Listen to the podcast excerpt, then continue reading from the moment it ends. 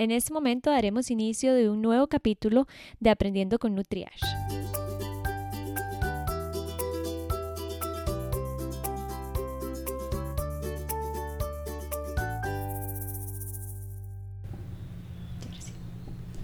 La lactancia materna asegura al recién nacido la cantidad exacta de grasa, azúcares, agua y proteínas, proporcionándoles todos los nutrientes que necesita y contribuyéndoles a un crecimiento y un desarrollo adecuado. La leche materna es el alimento más completo y más sano para los bebés por sus características nutricionales que logra disminuir la incidencia de diarreas, alergias y otras enfermedades infecciosas. La UNICEF y la Organización Mundial de la Salud recomienda que los niños sean alimentados exclusivamente con leche materna durante los primeros seis meses de vida y entre los seis y los dos años, complementando la lactancia materna con alimentos y nutrientes adecuados para su edad. El día de hoy me acompaña la enfermera, la doctora Adriana Ortiz, enfermera ginecólogo obstetra y perinatóloga y además asesora de lactancia materna, que aquí vamos a hablar sobre un episodio de preguntas y respuestas eh, de la lactancia materna, aprovechando que es la Semana Mundial de la, de la Lactancia Materna y no solamente aprovechando esta semana, sino también para dejarles información a aquellas mamitas que van a iniciar, están embarazadas o van a iniciar con esta etapa para que se empoderen y la puedan continuar. Así que muchas gracias Adri por acompañarme aquí. Con mucho gusto, Katy. Siempre es un placer para mí hablar de este tema tan bonito, aprovechando, como vos decís, la Semana Mundial de la Lactancia, que el lema de hecho es empoderémonos, hagamos posible la lactancia.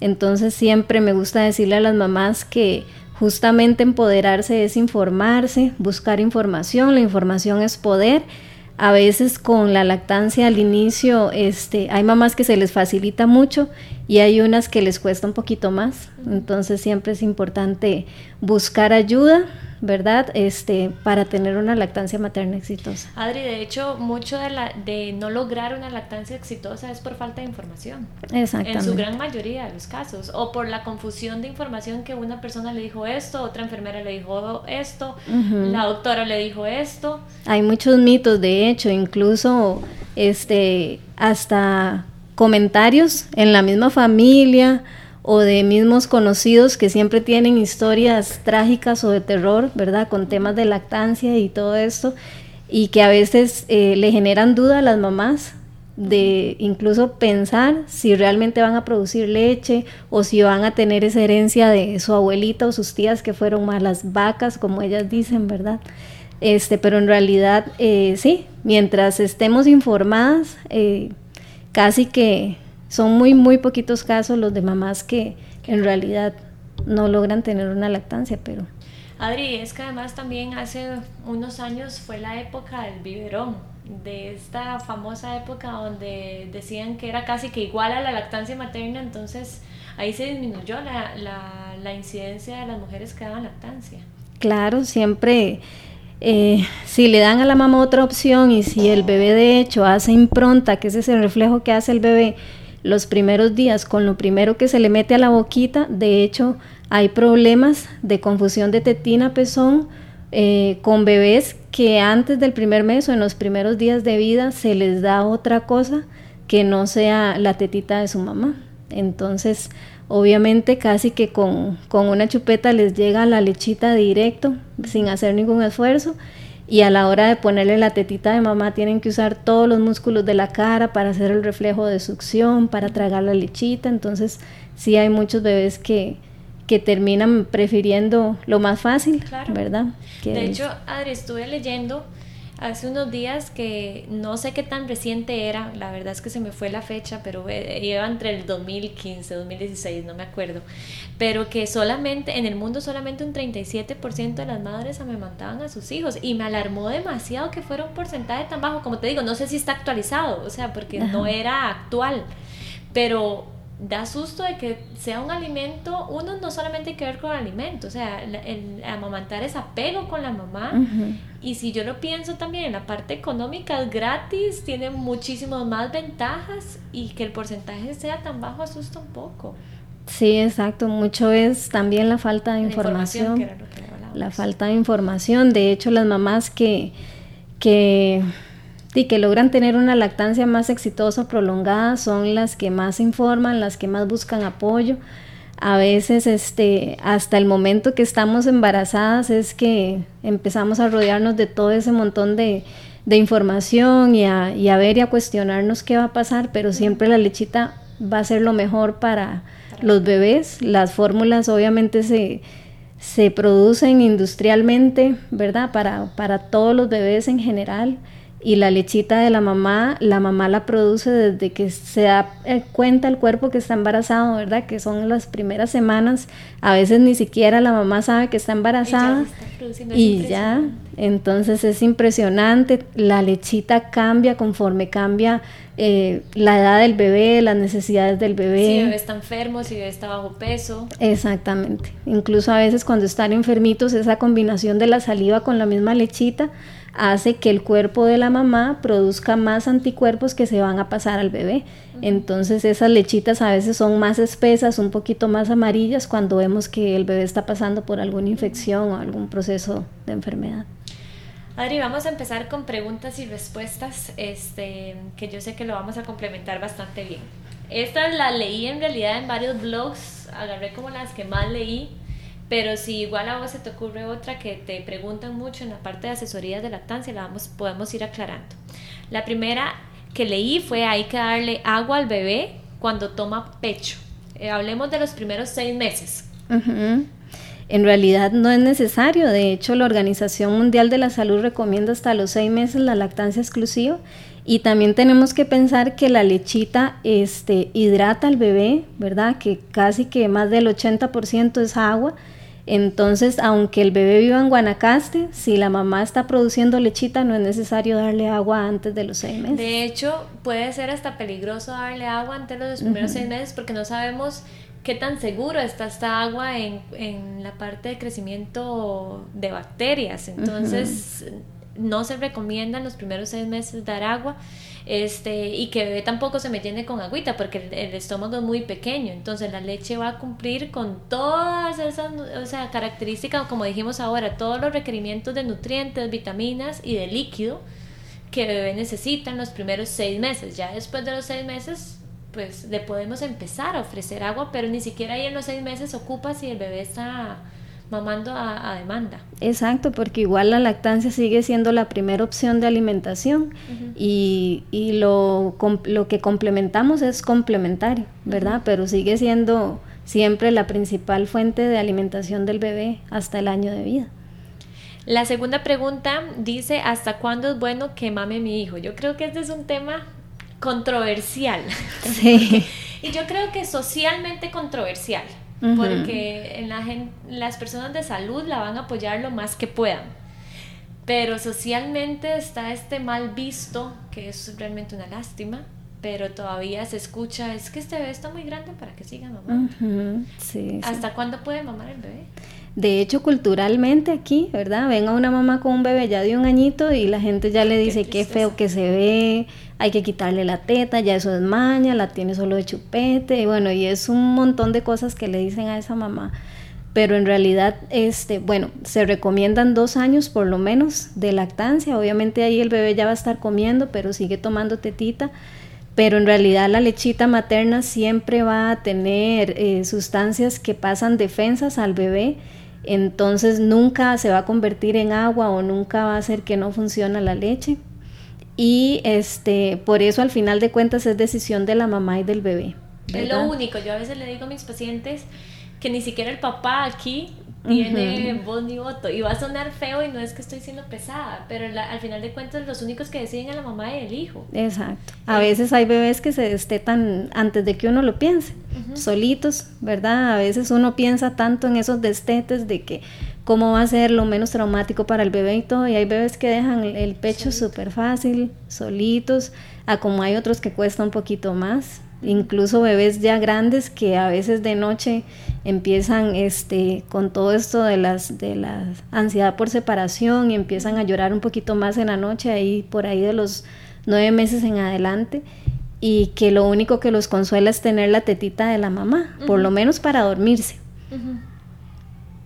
Aquí en La Asociación eh, Española de Pediatría sacó un artículo hace unos cuantos meses, tal vez, eh, de las, las, ventajas de la lactancia materna prolongada. Y hablaba hasta que el niño tenía menor riesgo de inseguridades, era un niño más confiado, era, o sea, habían cosas que era el típico comentario que uno escucha de, ay, no, ese niño se va a acostumbrar, es que eh, no lo estás dejando independiente y más, más bien, entre más se daba pecho, el niño era más independiente, era más seguro, tenía más confianza en él mismo y eso era los beneficios de que no se verían las ventajas de la lactancia materna prolongada. Sí, claro. De hecho, hay un brote de crecimiento que se da a los dos añitos. Cuando ya los chiquitos son un poquito más independientes, a los dos años ellos hacen sus cosas, ¿verdad? Hacen todo solitos. Sin embargo, eso al mismo tiempo les genera como una inseguridad y lo que hacen es buscar la teta de la mamá para saber que todo está bien, ¿verdad? Entonces, este, son chiquitos más seguros, igual les, les ayuda un montón también a la maduración del cerebro, a mediano y corto plazo también padecen menos de obesidad, de, diabetes. de diabetes, depresión, ¿verdad? De cosas que, que son puros beneficios para, a mediano y largo plazo para el, para el bebé. En conclusión, en realidad la única las únicas personas que deciden es mamá e hijo. Si ustedes lo quieren continuar a más de tres años, adelante, más de dos años, adelante. Ojalá sí eh, logremos o por lo menos lleguemos a los dos años mínimo que recomienda la Organización Mundial de la Salud. Pero tampoco hay que sentirse culpable las mamitas, que muchas veces eso pasa, de que no llegué, el niño se, no quiso más. Tampoco hay que sentir esa culpabilidad. Exacto. Igual como yo le digo a mis mamás, todas las lactancias son exitosas. Hay mamás de mamás, hay mamás que, eh, que tal vez eh, no tienen eh, anatómicamente el pecho, ¿verdad? Que el bebé se pegue bien, pero con alguna ayuda el bebé sigue mamando, ¿verdad? Este, mamás que, que igual han perdido ese reflejo de succión porque tal vez hacen una... Eh, o el bebé no, no mamaba tan seguido y ya después quieren empezar y, y tienen alimentación mixta y ahí van dejando hasta que están con la tetita, pero todo es un proceso. Claro. Adri, tercera pregunta. ¿Cuánto, ¿Cuándo debo empezar a darle pecho a mi hijo? Bueno, ojalá lo más pronto posible. De hecho, todo lo que se habla de parto humanizado, ya sea por cesárea o por parto vaginal, es que eh, apenas la mamá esté bien y el bebé esté bien, eh, haya un contacto de piel con piel con la mamá. Eh, obviamente aquí digamos que los partos vaginales es un poquito más fácil porque prácticamente la mamá casi que después de que, de que termina la... La labor de parto. Ajá, de que termina, digamos, el nacimiento del bebé y el alumbramiento y todo, las limpian y si la suturan o algo, casi que inmediatamente pasan al salón o a la habitación donde están y ahí ya van con el bebé. Entonces ese contacto es más rápido, por decirlo de alguna manera. Ojalá se den las primeras dos horas después de que el bebé nace, porque es donde está con todos los sentidos activos para poderse pegar al pecho, pero incluso las cesáreas ahora, si son con epidural, la mamá está dormidita, digamos, la mitad y el resto se puede ella acomodar, sentar y si ella se siente bien, ojalá que se le pueda llevar al bebé a recuperación o incluso por mientras, si la mamá todavía no se siente bien, hacer ese primer contacto con el papá. Piel con piel, que eso de hecho lo están respetando mucho ahora en los hospitales, que mientras mamá se que recupera, lo ponen en contacto piel con piel con, Así es, incluso hay bebés que se le pegan a la tetilla al papá, ¿verdad? Sí, es que eso es un estímulo, es un reflejo. Exacto. Y es impresionante, lástima que esto no es por video, pero es impresionante ver a, un niño recién nacido buscando la, por reflejo la teta de la mamá. Es impresionante. Así es, así es. Igual, este, Dios todo lo hace perfecto, ¿verdad? Cuando las mujeres están en el posparto inmediato, de hecho, desde el embarazo, todos esos tubérculos de Montgomery que hidratan la piel del pezón para ayudarlo, ellos también le huelen al bebé al líquido amniótico donde estuvo en la pancita. Entonces ese bebé que todavía no enfoca bien y que no ve bien, ¿verdad? Pero tiene súper desarrollado el olfato y él escucha, entonces son bebés que desde que nacen se arrastran a la teta de la mamá sin que nadie les diga y ni les ayude y ahí ellos se pegan y empiezan a succionar. De hecho, por eso es que se recomienda que tanto padre como madre o las personas alrededor al principio no lleguen con perfumes ni con olores muy fuertes porque el, olfato lo, lo que primero desarrolla, o es el sentido más fuerte en ese momento. Así es.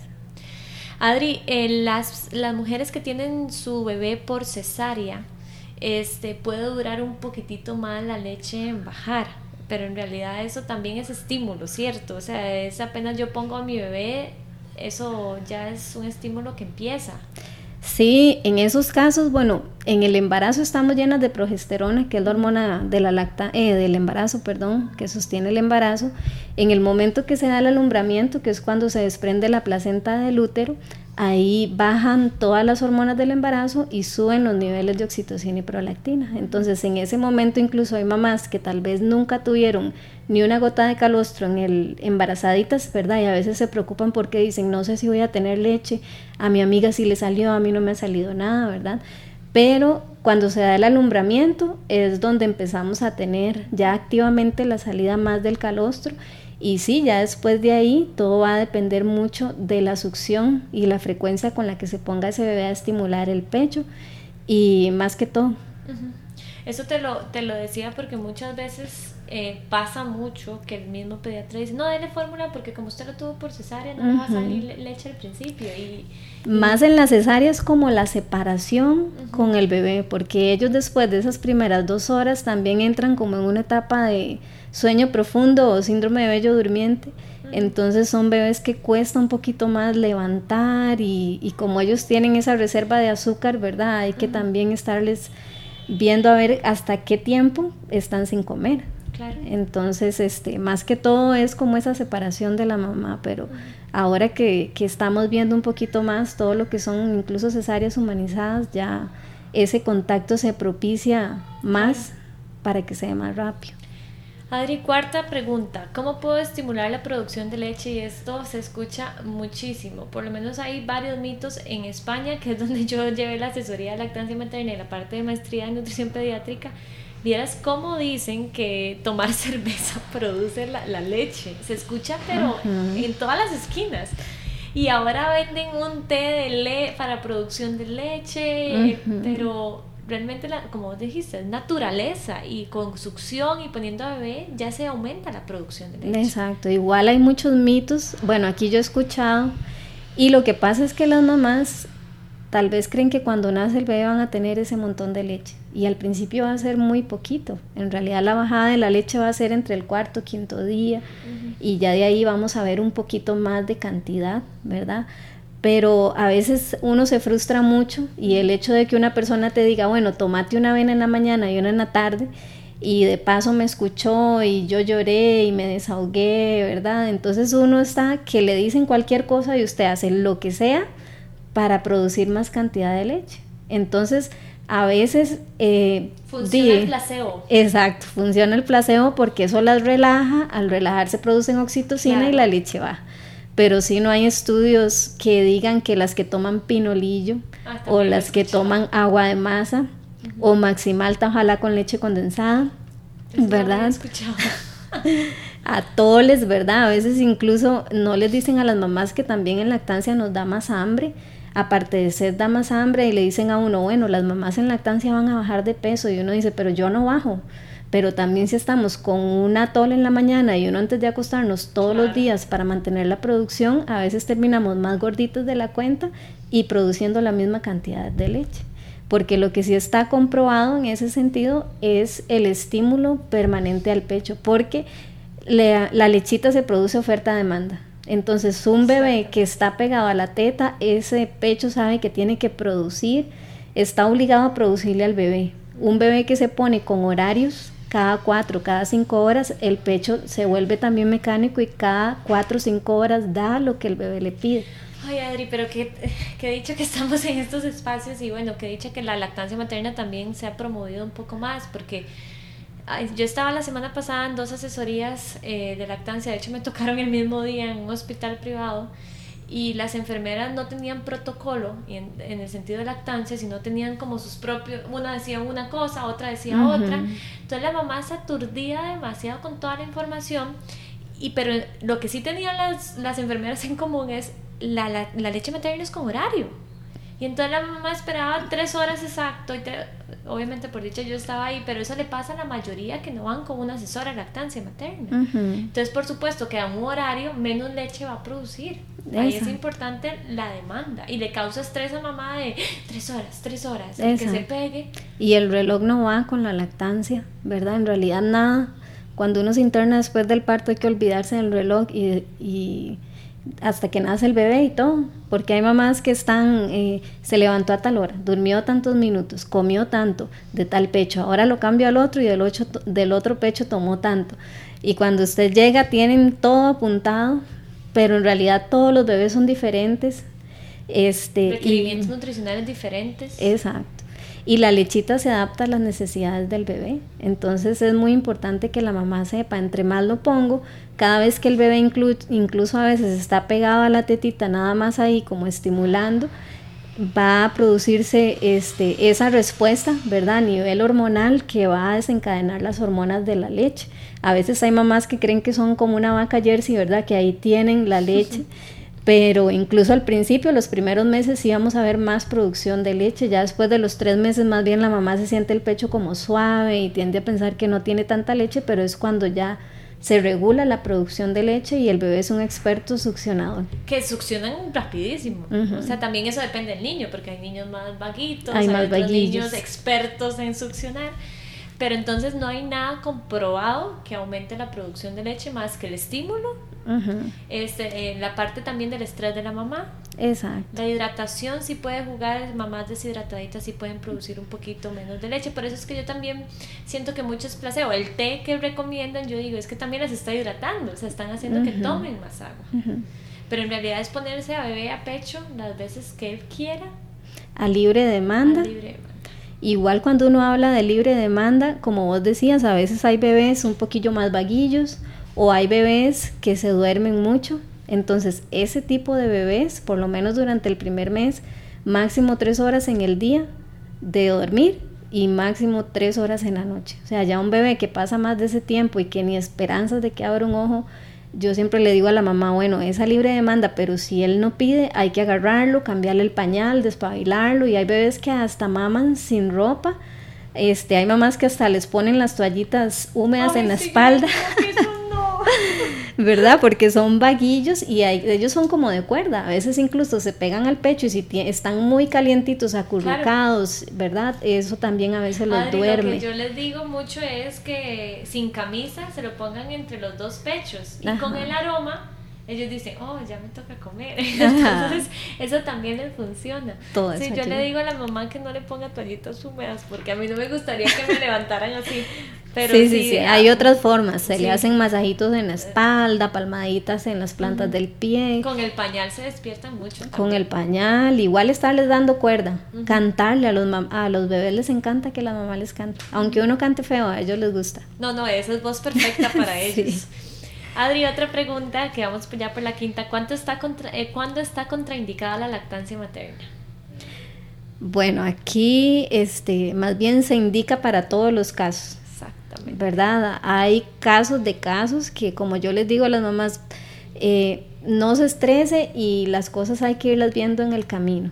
¿Verdad? A veces hay mamás que los, los bebés presentan algún tipo de intolerancia hay mamás que incluso les dicen es alérgico a la leche de la mamá y eso no existe, ¿verdad? Este, hay alergias que incluso a veces son hasta heredadas eh, y que a las mamás les restringen un poquito la alimentación, eh, que llaman... Te voy a meter aquí la cuchara de la dieta del amor que mm, son cuando los casos de, por ejemplo, está la, alergia a la proteína de leche de vaca. Entonces no es que bebé no pueda consumir la leche de mamá, sino que durante tres días más o menos, que igual lo puede seguir, la mamá no, o sea, no tres días, pero es lo que dura más o menos limpiándose el, no limpiándose, esto suena muy feo, pero de, de estas sustancias de la proteína de leche vaca, mamá necesita ser muy, muy estricta para que bebé no le produzca ninguna alergia, pero aún así no hay que retirar la, o no hay que suspender la lactancia materna porque se ven muchos yo siempre voy a referirme al pediatra, pero en realidad también muchos profesionales que dicen, ah, ya es alérgico a la proteína de leche vaca, ya no puede, denle esta fórmula. Y no es necesario, si mamá hace esa dieta al amor, puede dar perfectamente. De hecho, En, hasta el SIDA, si lo ponemos en un caso donde antes, durante muchos años se pensaba que no era compatible, ya se sabe que se puede. O sea, obviamente con control Exacto, mamás controladas, ahora casi muchos medicamentos para distintas enfermedades o patologías son compatibles con la lactancia. Obviamente hay que consultarlo con el médico. Si no sabemos, también hay una página este, que es www.elactancia.org. Entonces ahí también uno se puede meter, es súper confiable. A mí me encanta porque lo que hace es, uno pone, no sé, café, uno pone cerveza, no sé, piensa en lo que sea, o acetaminofén. Y entonces te pone si es riesgo bajo, alto o riesgo medio, si no me equivoco. Sí, incluso medicamentos, eh, si definitivamente dice que no, te dan otra opción como para consultarle también al médico. Sí, y la página es muy confiable, si no me equivoco, participa la Asociación Americana, eh, Asociación Española de Pediatría y otras asociaciones que, o sea, se pueden sentir igual siempre, siempre eh, consultarle al médico de, cada uno. Entonces, la leche materna no está contraindicada para ningún niño, este, para igual siempre preguntando. Eh, la sexta, y si mi leche no es de buena calidad, porque creo que aquí la voy a unir con otra que no la tenía apuntada, pero si mi leche no es de buena calidad o si no produzco suficiente leche. Yo creo que eso se escuchan bastante. En realidad, la calidad de la lechita de la mamá siempre va a ser la mejor. La mejor para el bebé que ella tiene. Incluso a veces hay mamás que comen mucho ajo, mucha cebolla, la lechita le puede cambiar un poquito de sabor al bebé pero si el bebé está acostumbrado a esa lechita desde siempre, no se la va a rechazar. este, para él va a ser lo normal. Y por ejemplo también este, mamás de bebés prematuros que tienen una lechita materna un poquito más grasosa, porque el cuerpo sabe que son bebés que tienen que aumentar de peso, entonces es una leche diferente a la de un bebé que nació a término. Entonces siempre se va a adaptar a las necesidades del bebé este, yo les digo a veces a mis mamás, bueno, imagínense las, las señoras de África, ¿verdad? Que tal vez están malnutridas, malhidratadas, pero producen lechita. Es que ni siquiera la, la, el estado nutricional de la mujer afecta en la producción de leche. Es que la naturaleza es impresionante. O sea, la mamita puede estar súper desnutrida. Y es un tejido vivo, o sea, mientras sea una mujer que tenga sangre en su cuerpo, como decía hay un pediatra, mientras haya sangre en el cuerpo va a haber leche en las tetas. Así les decía y yo decía, es cierto, ¿verdad? Igual las mamás en el posparto tienen que seguir tomando las vitaminas prenatales, tienen que alimentarse bien, ¿verdad? Y eso les va a ayudar a ellas a recuperarse físicamente y también pasar nutrientes a sus bebés.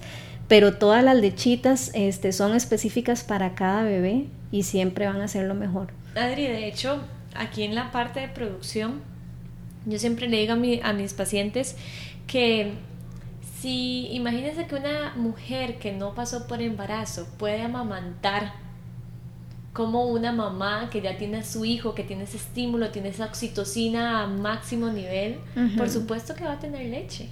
Sí, sí, exacto, porque también la lactancia eh, es de todos, ¿verdad? Ahí se involucra no solo la mamá, a veces incluso en el posparto, hasta la de limpieza que pasó con un trapo y vio a esa mamá luchando con la teta y le hizo una mala cara o hizo un comentario, todas esas cosas lo indisponen a uno como mujer y lo hacen dudar.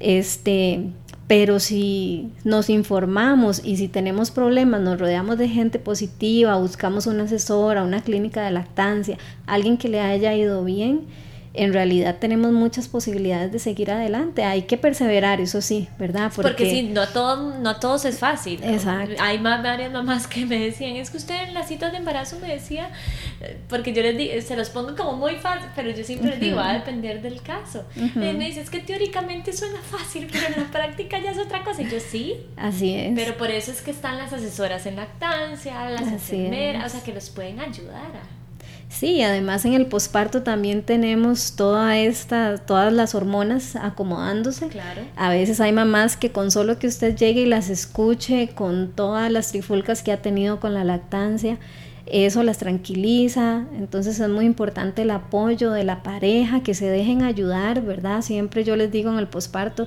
a veces hay gente que, a veces uno pasa la noche sin dormir a veces el bebé hace siestitas en el día, entonces que la mamá duerma un poquito también el día, porque no sabe si la noche va a pasar despierta toda la noche. Eso va a influir incluso hasta en el desarrollo de una mastitis, ¿verdad?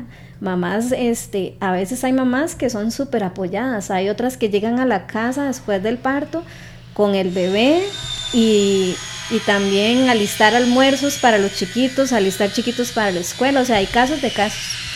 Entonces siempre también eh, hablándolo en el sentido de, de, apoyo, como se siente esa mujer, eso también va a ayudarle a generar más bienestar, más oxitocina, más producción de leche. y tener nuestra red de apoyo como muy, mm, no sé, sabiendo quién es, porque como saber que podemos tener una burbuja y que no aceptar y que sí aceptar, porque ¿qué es lo que pasa? Que como van a haber comentarios de apoyo, comentarios positivos, van a haber muchos comentarios que te van a decir, eso ya no, mejor dale fórmula. Entonces siempre hay que tener como un filtro. Y yo a veces le digo a, las mamitas, es que hay que, el mucho es con luchar contra marea. Pero hay que estar por eso empoderadas y va muy bien con el lema de, de la semana empoderemos. De, empoderemos de la semana de la así es, Así es, y, y, dejarse ayudar, ¿verdad? Este, las hormonas de la lactancia, la oxitocina, por ejemplo, este, es una hormona tímida, es una hormona que le gusta la tranquilidad, la oscuridad, ¿verdad? Y es la que ocupamos para entrar en labor de parto y es tal vez el momento donde uno está más estresado, donde está con un poquito más de temor, entonces todo eso también va a influir. Claro. Adri, otra pregunta, y esta yo creo que muchas mamás se lo preguntan, pero hasta después. ¿Cuánto deben durar las tomas? ¿Cuánto deben durar las tomas? Este, primero, como les dijimos ahora, el reloj y la lactancia no van.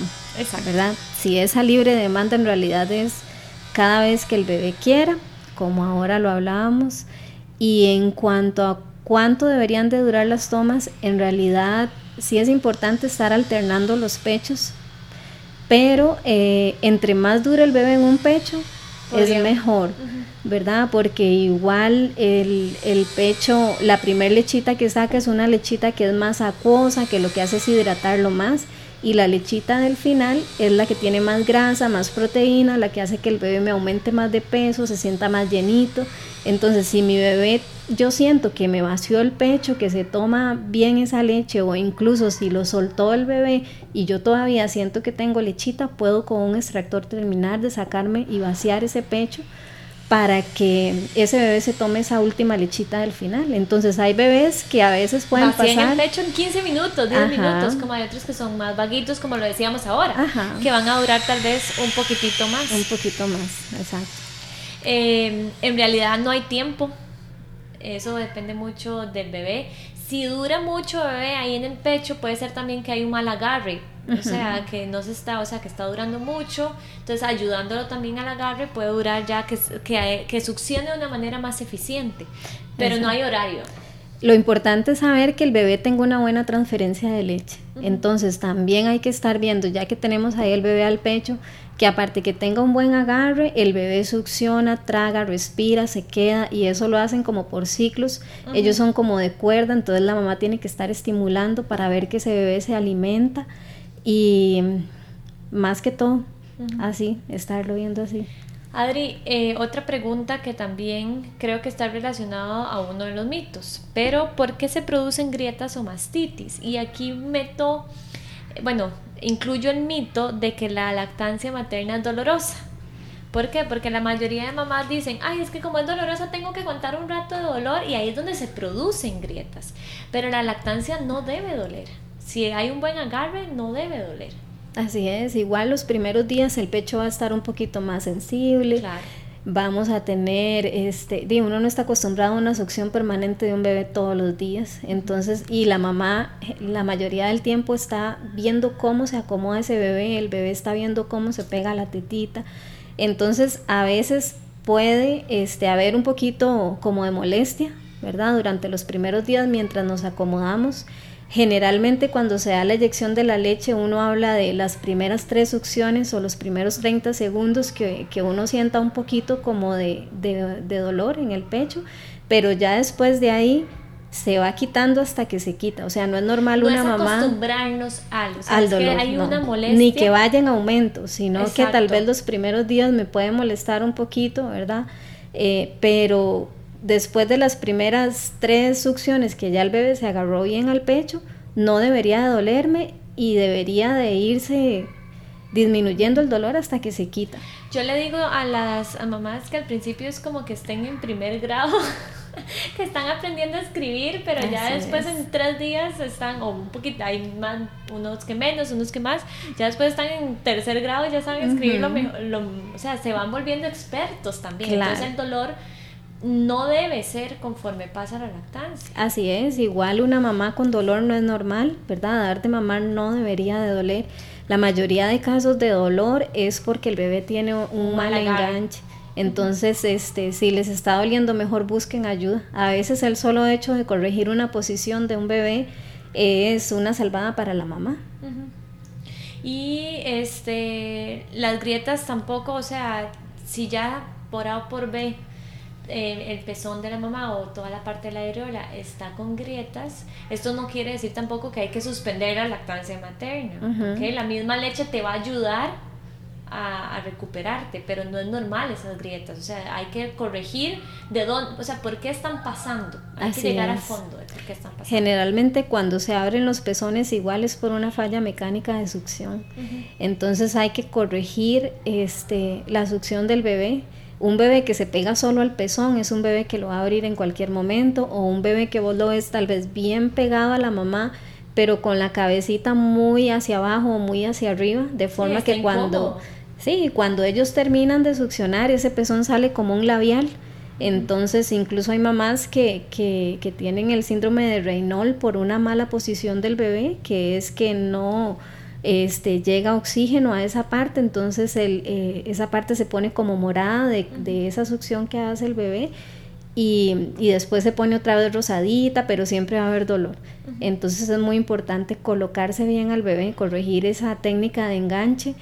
Igual tener, si tienen en la casa algún lugar donde se puedan quitar el brasier y que los pechos respiren, que estén sequitos, eso también les va a ayudar mucho a regenerar Adri, también la piel. identificar porque muchas veces el agarre no está bien, eh, pero hay que encontrar la razón. O sea, ¿por qué digo esto? Porque muchas veces es porque bebé tiene frenillo, entonces no le permite esto, entonces siempre por eso es importante la ayuda de por qué está pasando esto y cómo lo podemos corregir. Así es, porque a veces hay mamás que todo lo hacen súper bien y uno dice, no sé por qué tiene ese pezón tan agrietado, por qué ese bebé se estanca en el peso, o sea, qué es lo que pasa con ese bebé. Hay, eh, hay que revisar al bebé. Y sí, cuando tienen frenillo muy corto, ¿verdad? Que es esa parte debajo de la lengüita, que es, que es literalmente la, la lengüita atrapada al piso de la, de la boquita, son bebés que van a tener un, un- un mal agarre siempre, por más que tengan una buena posición. Entonces, en esos casos hay que ver qué tipo de, de frenillo tiene el bebé y si es necesario ya ser valorado por un cirujano pediatra para hacer una frenectomía. Adri, por último y la última pregunta. ¿Debo preparar mis pechos? ¿Qué medidas de higiene debo este, tener cuando doy lactancia? Bueno, cuando estamos embarazaditas podemos hidratarnos con alguna cremita que tengan para ayudar a tonificar esa piel y todo, ¿verdad? Ya cuando estamos en lactancia es diferente porque tenemos un bebé que está pegado ahí a la teta, entonces no podemos ponernos cualquier crema. Eh, si vamos a hacerlo después o utilizar algún tipo de crema, tiene que ser a base de lanolina, ¿verdad? O, o cremas que el bebé se puede chupar. Y que no huelan para que no interfiera también en, en la lactancia. Así es, entonces igual no es necesario estarse limpiando los pechos después de cada toma porque eso más bien puede irritar la piel del pezón.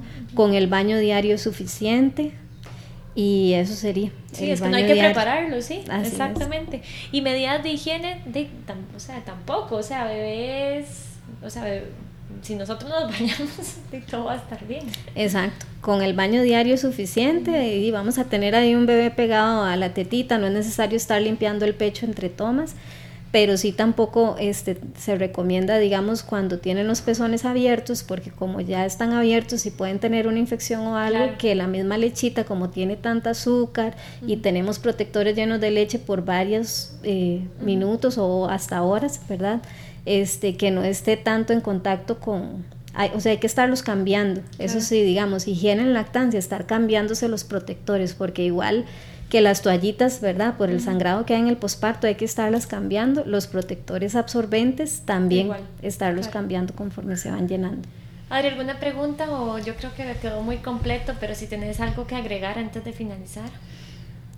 Lo que les diría a las mamás es que no se rindan, eh, que se rodeen de gente positiva. Como les dije al inicio, uno a veces escucha historias de terror, con todo lo que es cuando uno está embarazado, cuando va a tener un bebé, todos los mitos, incluso que le dan a uno hasta sustillo de tener un recién nacido en la casa. Entonces, este buscar eh, grupos de apoyo de mamás, ¿verdad? O profesionales que les, que les vayan a ayudar a encaminarlos para que tengan una maternidad y una paternidad sana, y Linda y que no sea un que lo disfrute. Y también saber Katy que si pasan por algún por algún problemilla o alguna dificultad, todo es pasajero, que la lactancia se puede recuperar con una buena asesoría y que siempre, eh, tal vez lo que no logré un día, el otro día lo voy a lograr. O sea, hay que tener mucha paciencia y ser muy perseverantes. Ay, yo creo que Adri, lo que dijiste, no rendirse, eh, también como que estén empoderadas. No son malas mamás si un día no pudieron dar pecho, no son malas mamás si les costó y que mi cuñada, mi hermana o mi amiga fue algo súper simple. Entonces, ay, es que yo ya soy. No, nada más como quitar esa parte negativa y pensar que si tienen leche, de que si alimenta a su bebé, de que sí pueden y ya lo van a ir logrando. Así es. Así es. Adri, disfruté mucho, de verdad. Adri explica muy bien, hasta yo estaba sorprendida, así que Adri, muchísimas gracias. Yo sé que les va a servir a muchas mamitas y te agradezco muchísimo estar aquí. No, un placer, Katy, para servirles. Gracias y nos escuchamos en el próximo episodio del podcast.